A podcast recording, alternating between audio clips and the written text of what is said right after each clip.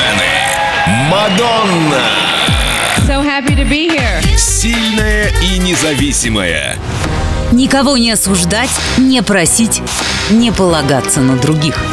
День с легендой. Женщина и возраст. Really? 61? Да мне наплевать. Это общество озабочено, большая его часть. Я никогда не думаю о своем возрасте, пока об этом не начинает кто-нибудь напоминать. Чувствую ли, что у меня есть мудрость, опыт, знания и своя точка зрения. Может ли подросток это осознать? Возможно, нет. Актуальность.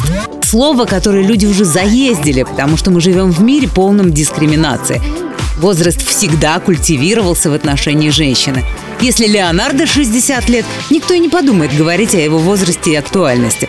А если 60 Мадонне, все, пора на выход с вещами.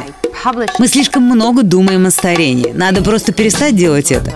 И надо даже мысли не допускать о том, что женщина в 60 лет не может быть провокативной, творческой и сексуальной. Сейчас это считается преступлением, но я делаю это для молодых – чтобы, если Майли Сайрус в свои 60 станцует тверк на сцене, никто бы не закатывал глаза. Last night I dreamt of San Pedro.